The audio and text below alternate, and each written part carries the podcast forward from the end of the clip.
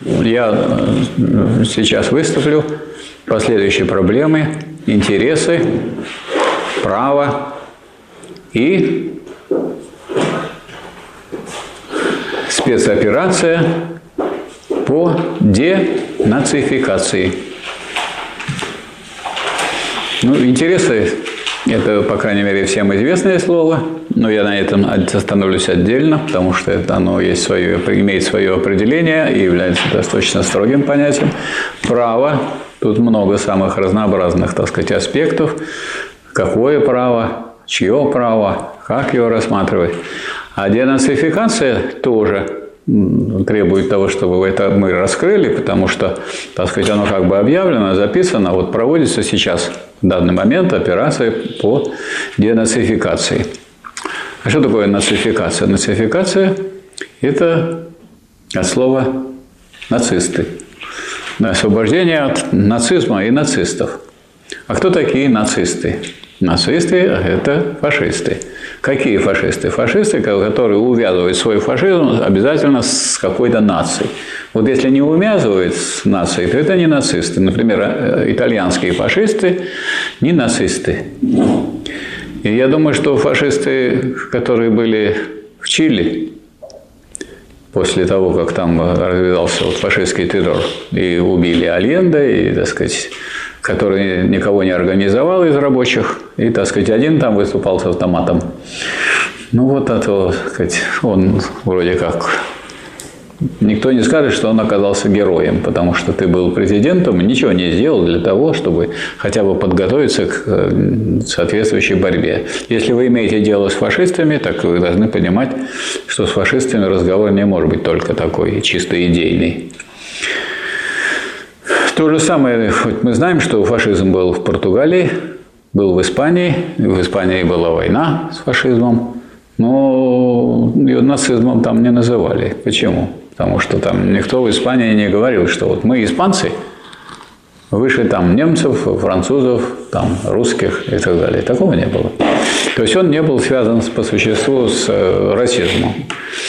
А вот когда этот фашизм ну, увязывается с какой-то нацией и говорят, что вот мы, вот мы там нация самая древняя, мы от нее это самый корень, и мы выше других – и мы, так сказать, начинаем закрывать другие языки или культуру игнорировать другую, не менее высокую. Хотя на самом деле развитая нация старается воспользоваться богатствами всех достижений культуры, которые есть на Земле, и в какой бы нации или у какой бы нации такие образцы культуры не появились. Поэтому по существу речь идет о фашизме.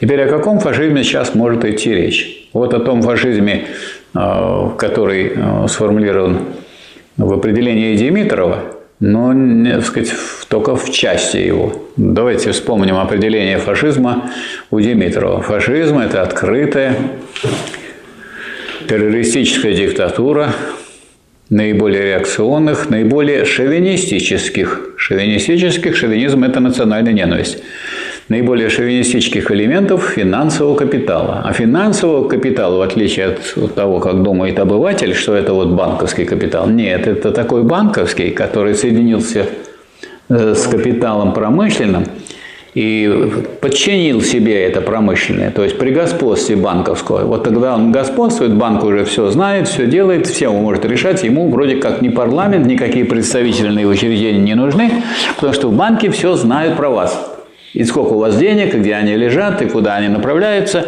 И для того, чтобы выдать кому-то суду, еще и представляют, так давайте дополнительные сведения.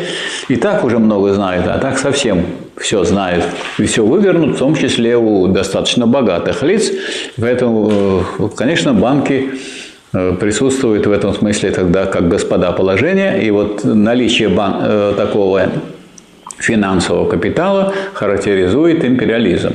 И вот поскольку мы говорим об империализме, только тогда такое явление, как фашизм, имеет место.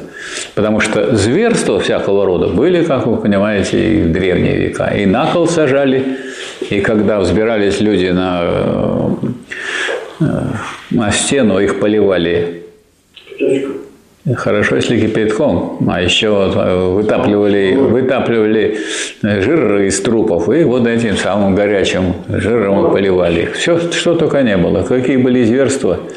И поэтому не, не только дело в зверствах, а дело в том, что это, это такая э, политика, которая является террористической. Какая? Что значит террористической? А это значит, что она рассчитана на запугивание населения, запугивание, запугивание противника. То есть открытая террористическая диктатура. Не просто диктатура, потому что всякая власть – диктатура, всякое государство – диктатура. То есть сегодня может быть диктатура, нет никакого фашизма. Значит, буржуазная власть – это буржуазная диктатура. Если люди хотят сказать, что вот все, какие только есть правительства, хоть возьмите там, Бельгию, хотите Испанию, хотите Францию, хотите Россию, хотите Германию, что вы сейчас получите. Это все э, буржуазная диктатура, диктатура буржуазии. Возьмите Китай, вам будет диктатура пролетариата. Возьмите вы Россию в свое время, как советскую, там тоже была диктатура пролетариата.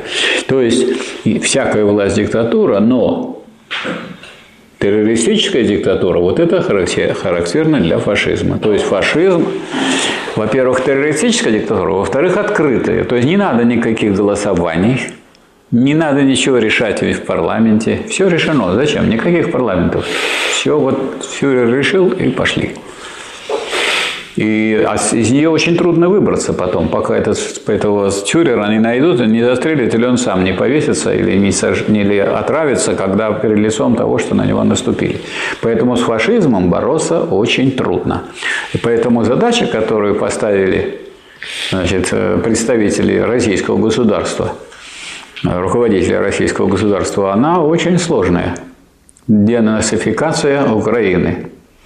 А в, а в чем дело? Они зачем ее поставили? Ну, поставили дело не потому, что они так озабочены только проблемами Украины. Они озабочены тем, что сказать, в современную эпоху и при современных средствах доставки и, и средствах уничтожения людей, ядерное оружие, значит, если на территории Украины будут поставлены ракеты средней дальности, а все попытки так или иначе как-то это, так сказать, э, договориться о том, что не будут их ставить, ни к чему не привели. А, а и привели они совершенно тоже по понятным причинам. Если речь идет о фашистской террористической диктатуре, то никакие разговоры, переговоры тут не помогут.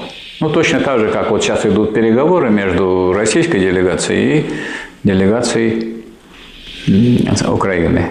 Но эти переговоры какие? Ну, ясно, что тот, кто откажется от переговоров, будут кричать, что он вообще не хочет э, переговариваться, а ведут его обвинять. Поэтому, скажем, Россия согласилась. А если Украина, она попробовала не согласиться, потом подумала, и ей сказали, вы чего? Ну, вас же обвинят сейчас, вы что, вы тут э, протестуете, а вы не хотите идти на переговоры. Говорите, что мы не хотим там, а хотим вот там. Не вопрос не в этом. Переговоры есть переговоры. Вы если отказываетесь, ну хорошо, это устраивает другую сторону. Значит, никто не будет. Поэтому переговоры будут теперь долго продолжаться. Это как бы некоторое отражение информационное той э, борьбы, которая ведется. Но как можно подавить э, террористическую диктатуру? Только силой. Причем мы, если говорим о фашизме во внешней политике, в чем его особенность? Ну вот в определении Димитрова говорится, то, что я процитировал, что это открытая террористическая диктатура наиболее реакционных, наиболее шовинистических элементов финансового капитала. Но это относится и к внутренним проблемам, и к внешним. Вот если этот фашизм во внешней политике, а внутри страны этого нет – тогда мы имеем вот то новое явление, которого не было в период гитлеризма. Не было такого. Оно могло появиться только тогда, когда появились такие мощные государства, которые могут себе позволить внутри государства, так сказать, чтобы у них не было никаких проблем. Ну, разве что заберутся там на Капитолий, пошумят немножко, их, так сказать, арестуют и посадят. И на этом все. А вот а кого-то и пристрелят при этом. Ну, не сильно много. А вот э, по отношению к тому, что за пределами вот этой самой метрополии, у нас кто сейчас хозяин империалистической части мира? Соединенные Штаты Америки. Значит, Германия не может иметь вооружение после, по итогам Второй мировой войны, в которой главным все-таки был Советский Союз, а не Соединенные Штаты Америки и не Великобритания. Значит, Япония, которая потерпела поражение, тоже не может иметь такое современное вооружение, ядерное оружие. Поэтому вот эти крупные такие державы, передовые в экономическом отношении, они выведены. То есть, по существу, единственная, так сказать, держава, которая может такую политику проводить, это Соединенные Штаты Америки, поэтому никакого другого фашизма во внешней политике-то и нету, и быть не может на сегодняшний день.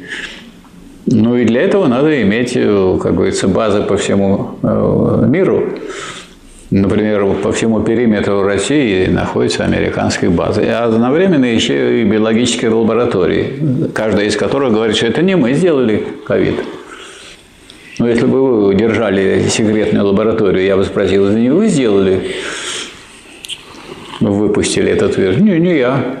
Или они размещают их в других странах и деньги дают, чтобы там разводили. Это все.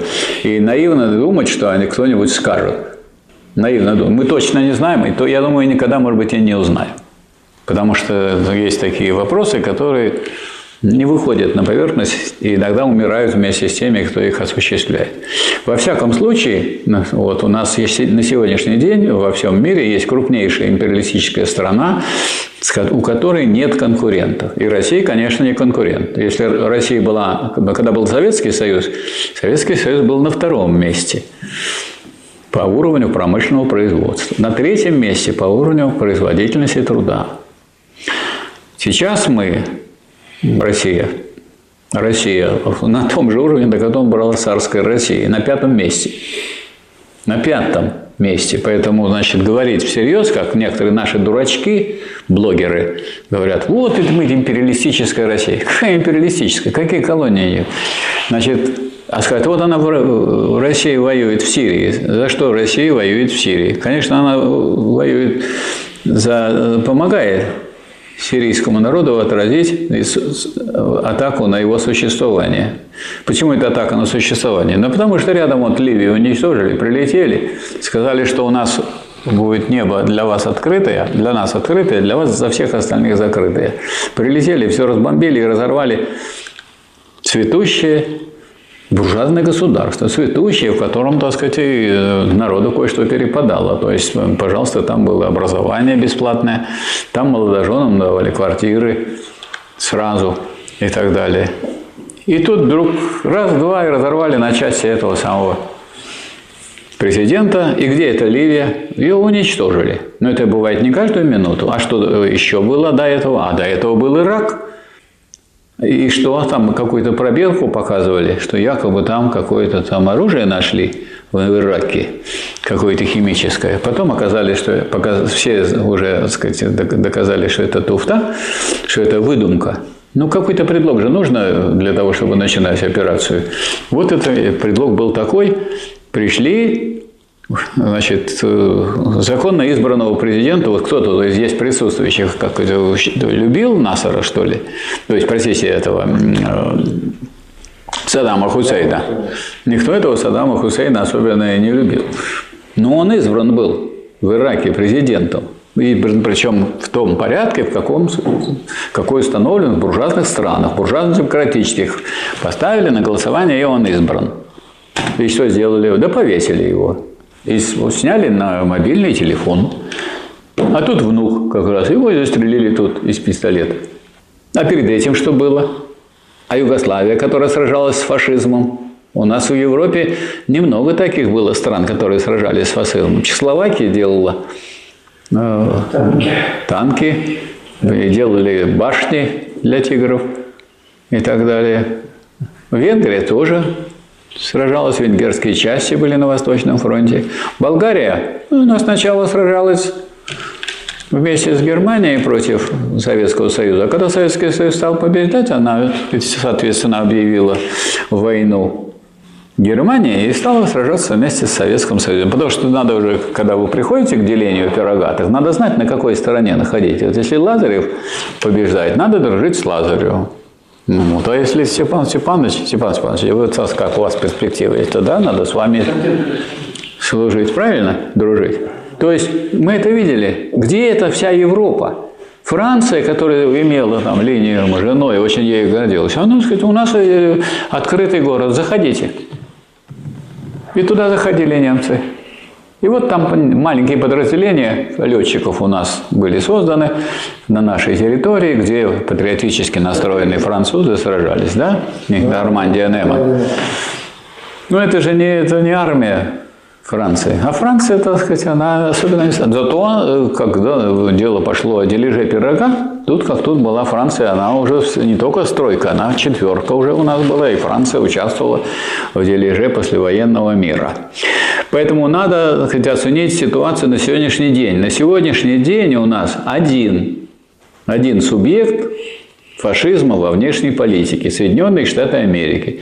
В чем его задача? Его задача состоит в том, чтобы вот, в Европе нет никаких, так сказать, в Европе западной нет ни одного государства, которое может в чем-то противостоять Соединенным Штатам Америки. Они решают, где какое вооружение поставить, и где, в каком плане, и как кого использовать. Сказали отделиться Англии от ЕС. Англия отделилась от ЕС. Ну и что, выиграла Англия? Она был, вот был мощный, так сказать, Европейский Союз. Без Англии он, конечно, ослаб. Англия тоже одна без Европейского Союза. Что, она может конкурировать с Соединенными Штатами Америки? Вот она собачкой теперь стала у Соединенных Штатов Америки. Она, как говорится, получает задание, с чем выступать, против чего выступать и что говорить. Кто-то может что-то пикнуть. Что сделали с Югославией? Югославия сражалась против фашизма, в отличие от других государств. Прилетели, разбомбили, заодно разбомбили китайское посольство. Поэтому тут вот хотели, чтобы высказался Китай по поводу э, ввода сказать, войск для осуществления операции по денацификации. Китай говорит, я не видим, мы не видим вторжения. Это не вторжение. Действительно, а какое же это вторжение? Это, так сказать, наведение порядка. Ну, кто-то должен наводить порядок. А какие у нас есть основания у э, России наводить порядок? Есть основания? Вообще-то есть основания. Какие могут быть? Вот для этого нужно иметь какие-то права. А насчет мы попадаем тогда в область прав. Но прежде чем попадать в область прав, я сказал бы несколько слов о том, что есть область интересов. Вообще тот же Гегель, которого мы изучаем, написал, что интересы двигают жизнью народов. Интересы. Не начальники, не президенты, не цари, а интересы двигают жизнью народов. Вот эта мысль развита Марксом и Энгельсом, что э, сказать, главной силой исторического развития является борьба классов. Борьба классов. И вот интересы классов, вот их борьба и составляет, собственно, основу всей истории человечества. Мы на каком этапе находимся? Мы не находимся на таком этапе, когда у нас не всеобщий капитализм, а эпоха перехода от капитализма к коммунизму. Если это эпоха перехода от капитализма к коммунизму, то здесь много очень интересного. Значит, полтора, миллиарда, э, полтора миллиарда человек живет в социалистических странах. Было больше, стало меньше. После контрреволюции в ряде стран социалистических, в Советском Союзе. Но вот э, при этом, тем не менее, полтора. Это для становления коммунизма нормально? Нормально. Но на первом месте по объему валового внутреннего продукта находится уже Китайская Народная Республика. Поэтому это, так сказать, как-то внесло так сказать, такое вот неспокойство в другую часть мира. И прежде всего, оно это беспокоит, конечно, не Россию, которая имеет когда ей говорят, мы вам санкции применим, вы нам это не дадим, вы это Ну, так вы не дадите, так мы получим это в Китае. А если не хотите покупать газ, ну, в Китае отдадим. Нет проблем, нету такого, такой ситуации закрытой. Не получается уже и не получится.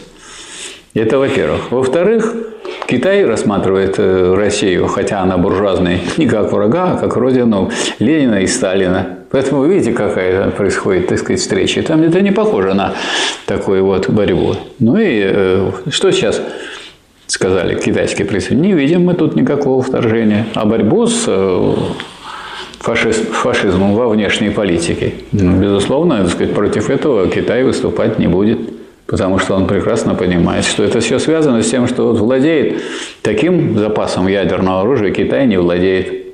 Он как бы сейчас добился, что он не в счет идет. Есть вот паритет между Россией и США, а Китай, он за пределами. Говорит, не-не, это у нас там мало совсем, давайте вот вы тут договариваетесь, а мы отдельно.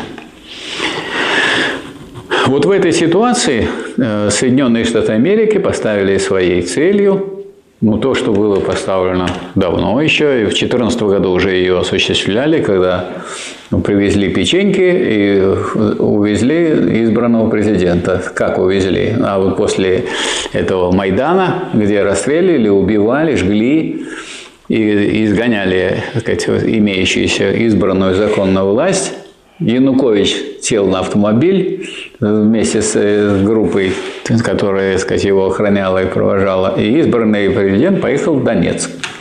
А за ним гнались.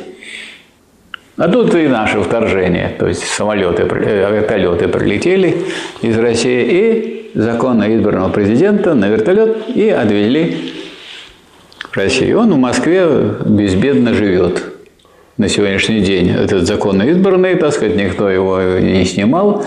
Ну а дальше уже выборами занимались, как вы понимаете, партнеры американские. А партнеры американские исходят из чьих интересов?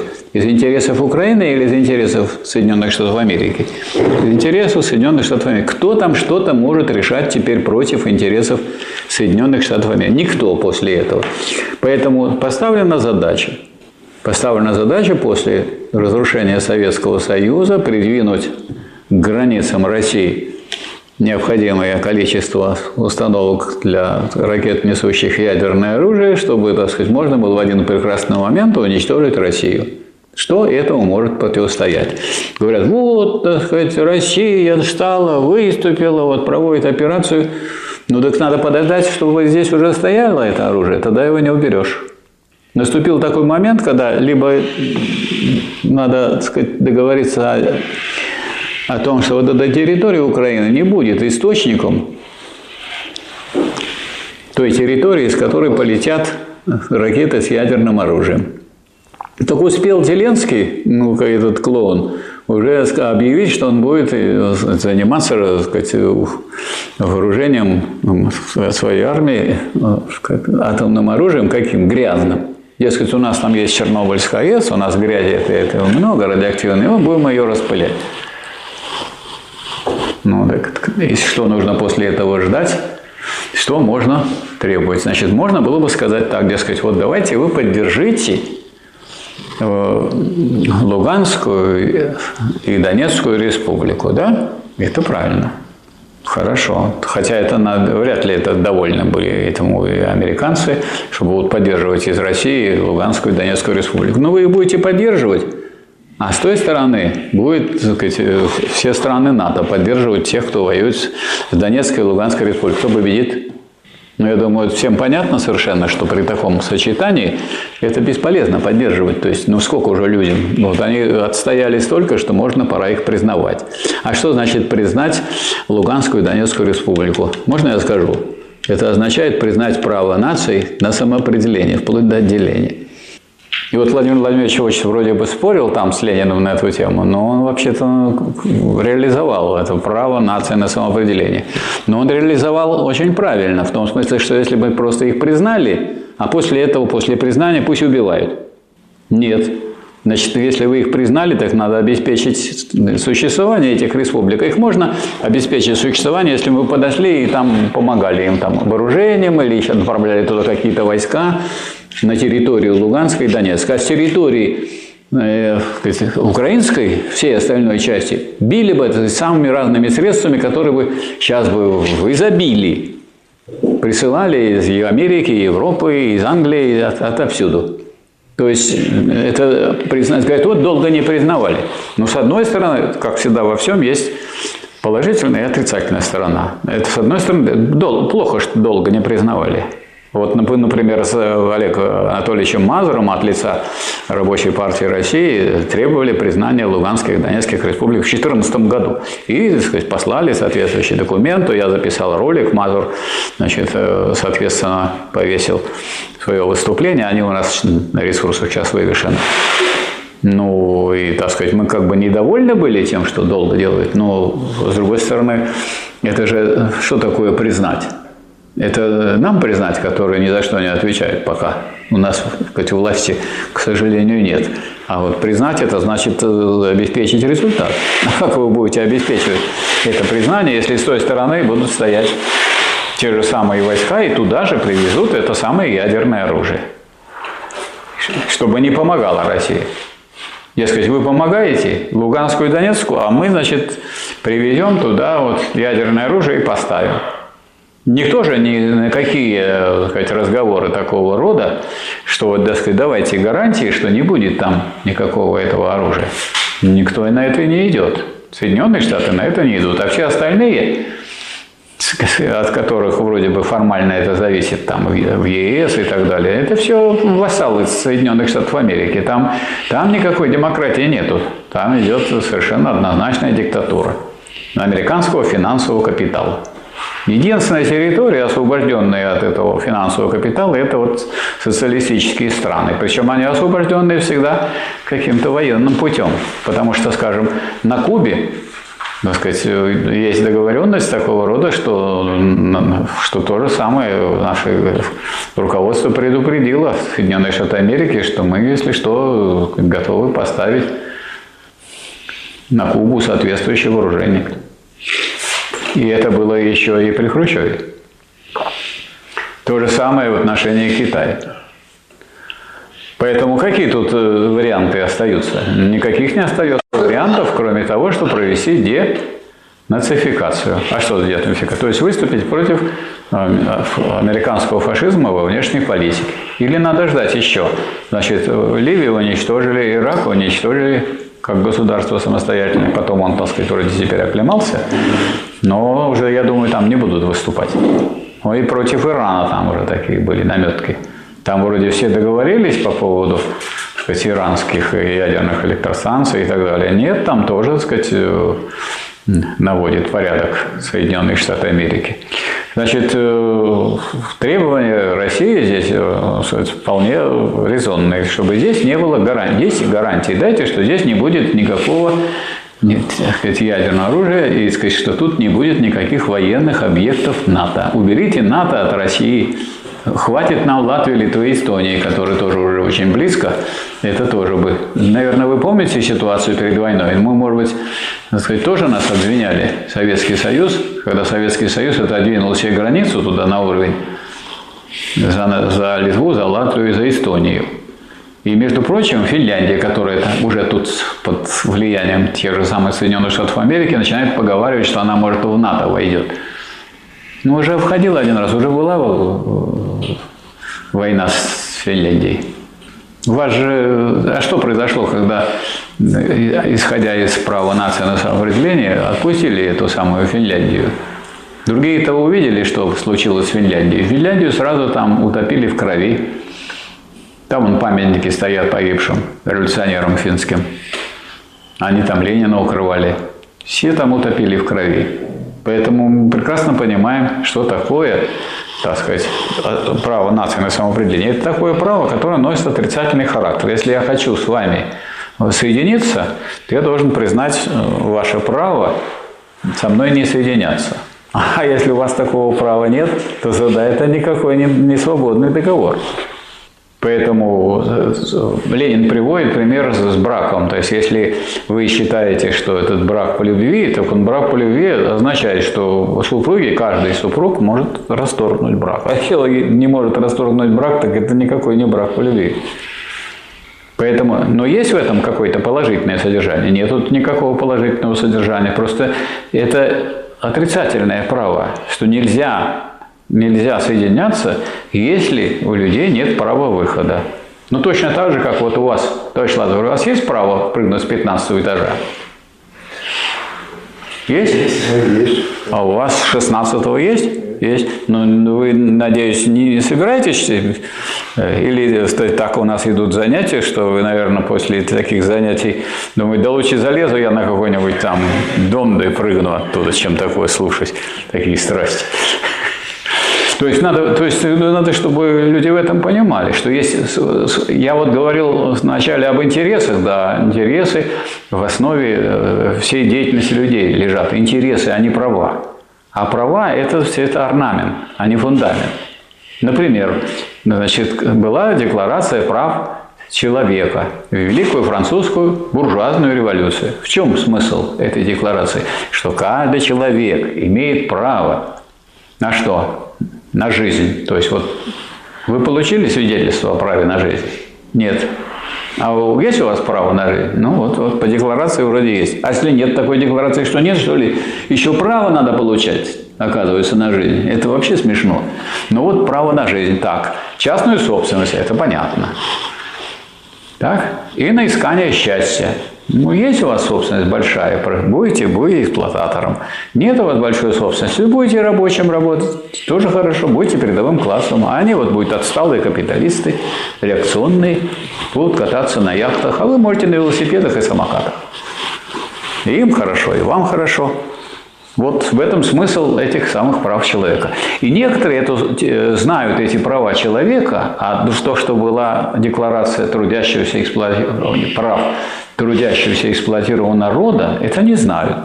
Я хочу доложить от имени Рабочей партии России, что на третьем съезде Советов, э, который состоялся в 2018 году, была принята декларация прав трудящегося эксплуатируемого народа. А смысл этой декларации, что все трудящиеся эксплуатируемые народы вправе освободиться от эксплуатации да, и так свободно соединяться друг с другом. А как соединяться? А по этому поводу у Ленина была положительная программа. Вот люди так сказать, вспоминают право нации на самоопределение, которое является отрицательным правом, то есть таким правом, которым можно пользоваться тогда, когда не в моготу когда так сказать, уже никакого союза не может быть.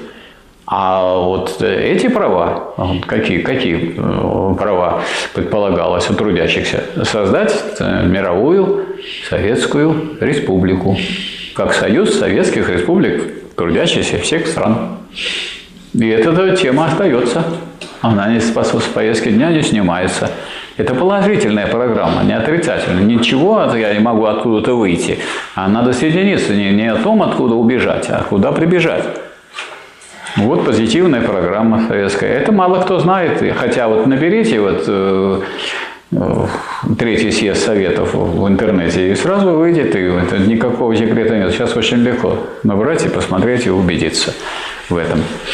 Значит, вывод какой получается у нас?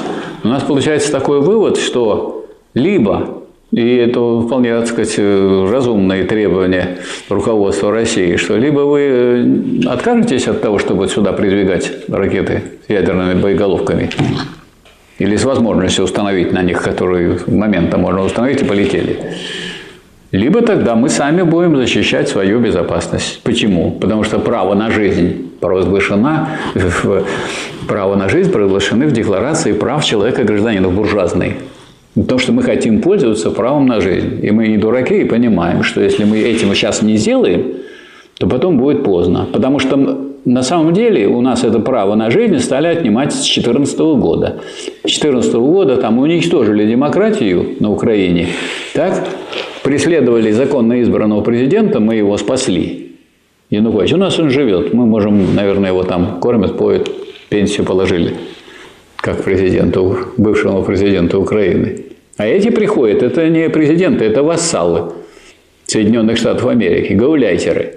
И эти гауляйтеры, так сказать, выполняют то, что им скажут. Никакой самостоятельности у руководства Украины нет. Это все прекрасно знают. Это знает и Украина, это знает и Англия, это, потому что и у Англии нет и у Германии нет. Сказали в Соединенных Штатах Америки, что не будет у вас потока, северного потока, значит не будет.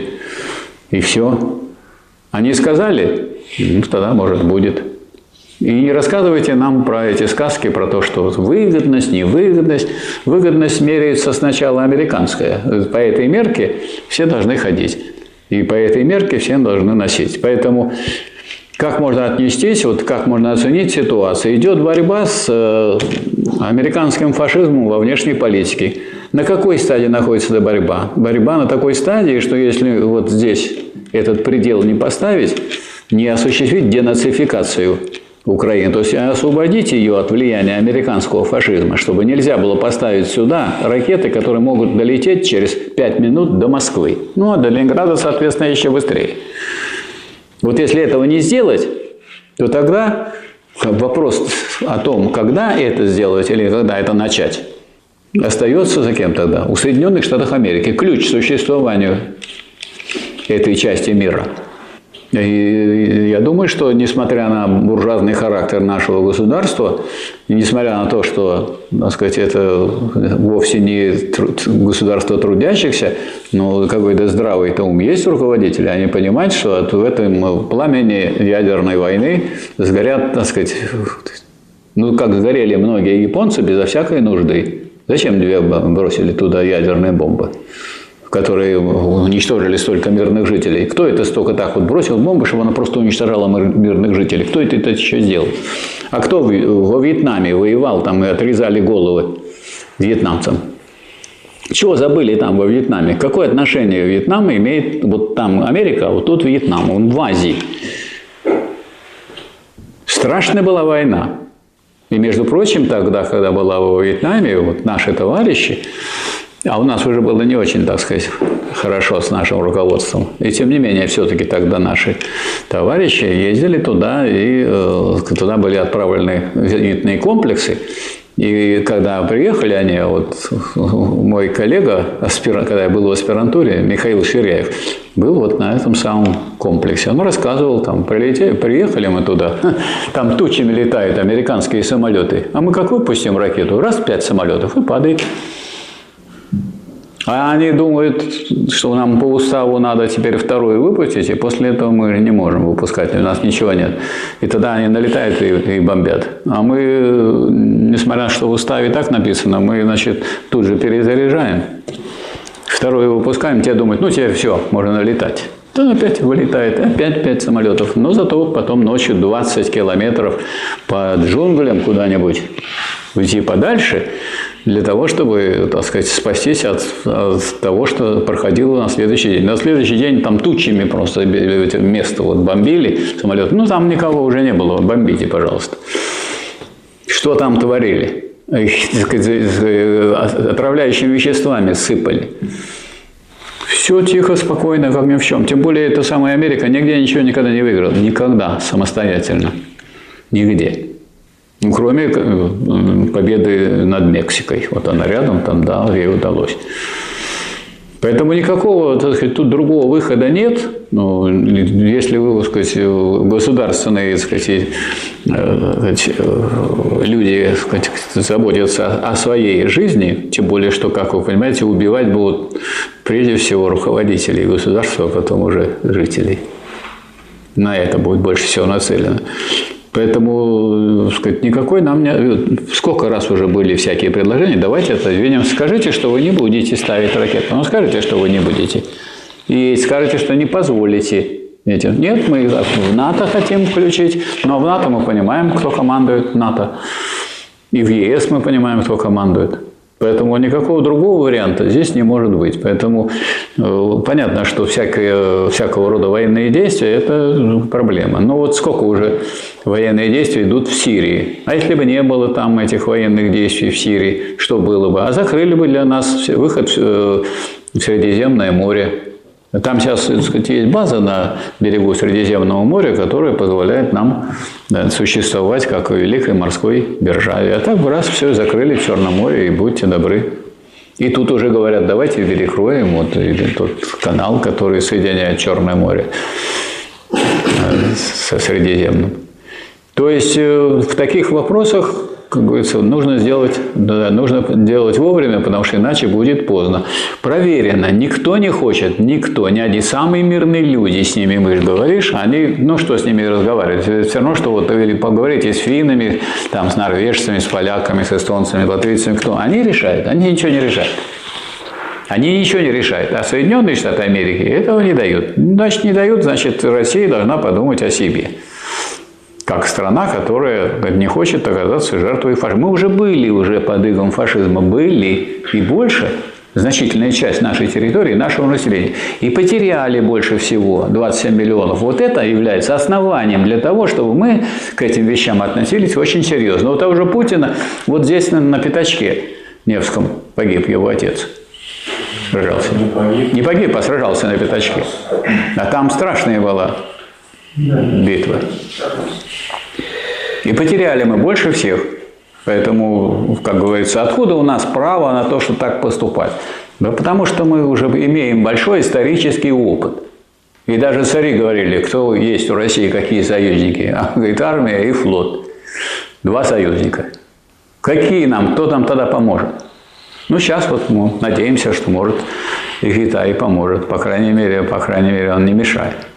И я думаю, что никакой такой опасности в плане того, что нам негде брать, э, так сказать, э, сказать какие-то э, промышленные разработки и некуда отправлять сырье, имея в виду государство миллиард четыреста миллионов человек, с которыми у нас прекрасные отношения, и будут, и которые понимают, что такое Россия. Все равно это то, что Россия есть преемница Советского Союза, никуда не девается. И это, так сказать, все равно остается. И мы, как диалектики, понимаем, что это все равно то, что и было исторически, это невозможно истребить. То есть у нас самый богатый опыт. В том числе этот опыт нам позволяет делать некоторые очень резкие ходы, однозначные, потому что мы знаем, что бывает, если сказать, не э, сделаешь вовремя это дело. Вот отсюда вытекает, что э, действие по денацификации, то есть действие по борьбе с американским фашизмом во внешней политике, скажем, рабочая партия России поддерживает, кто бы их не совершал. А те люди, которые так сказать, хотят, так сказать, выступают против этого, они способствуют, содействуют американскому фашизму во внешней политике. Сколько бы их не было, потому что есть вопрос об истине, и этот вопрос об истине выше, чем количество. Дураков всегда очень много, а умных мало. Ну вот это я хотел доложить том числе вполне официально. Мы отдельно этот вопрос не обсуждали вот сейчас, потому что у нас давно выработана эта позиция, давно высказана публично. Его нас много критиковали. А что это вот вы выступаете? Дескать, все империалисты. Ну, это только дураки думают, что все империалисты. Империалист у нас сейчас один в мире. А все остальные вассалы этого самого империалиста. Ничего не может Германия при всем своем потенциале экономическом сделать, если им не разрешит Соединенные Штаты Америки и Англия ничего не может. Скажут ей делать то-то, и будет делать. Запретят, значит, да, запретят. Спасибо за внимание.